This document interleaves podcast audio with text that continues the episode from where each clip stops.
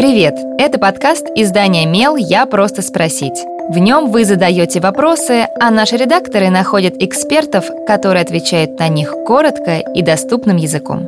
С вами Кристина Бедняк, продюсер и ведущая этого подкаста.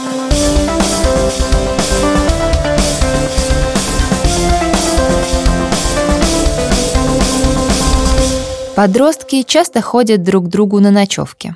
Но как быть родителем, если сын хочет вместо друзей пригласить домой девушку, которой пока что нет 18?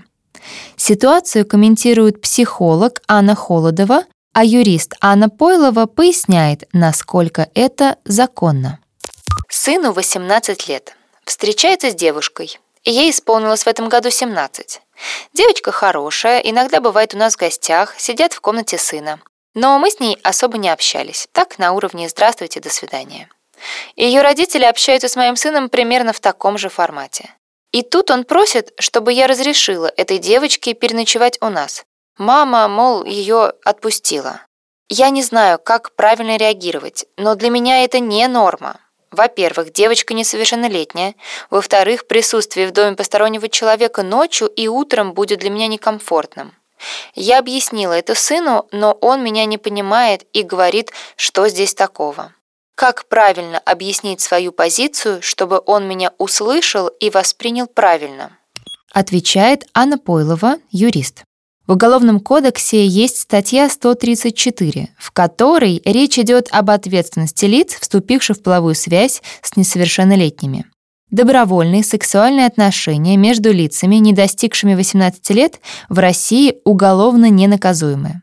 Ответственности по статьям 134 и 135 Уголовного кодекса Российской Федерации подлежат исключительно лица, достигшие 18-летнего возраста. Также нужно учитывать, что в России возраст сексуального согласия 16 лет.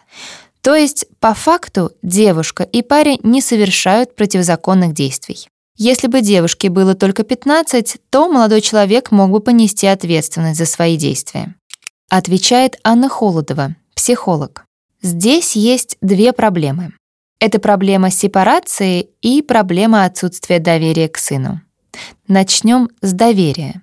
Действительно, очень сложно доверять своему ребенку, ведь, на ваш взгляд, он еще не повзрослел, и вы несете за него ответственность.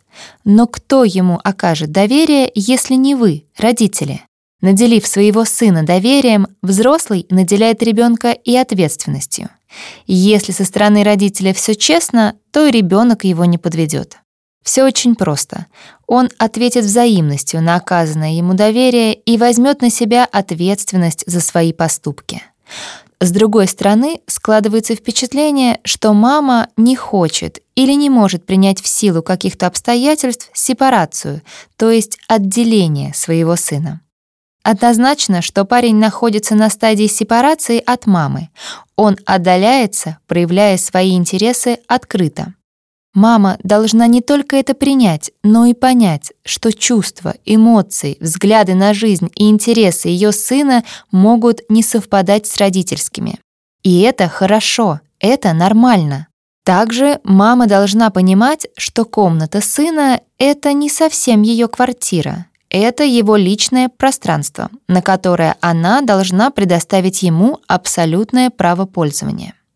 Маме стоит попытаться поменять сам угол зрения и переформулировать задачу.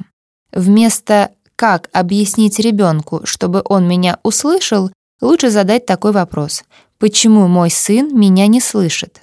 В честном ответе на него и кроется нужная информация, которая поможет договориться с молодым человеком. Задавайте свой вопрос Мелу, а редакция найдет того, кто сможет на него ответить. Пишите в наши соцсети или на почту feedback mail.fm. Мы не раскрываем имена, так что вопросы могут быть любыми. А еще ставьте нам оценки и оставляйте отзывы. Так больше людей узнают про наш подкаст.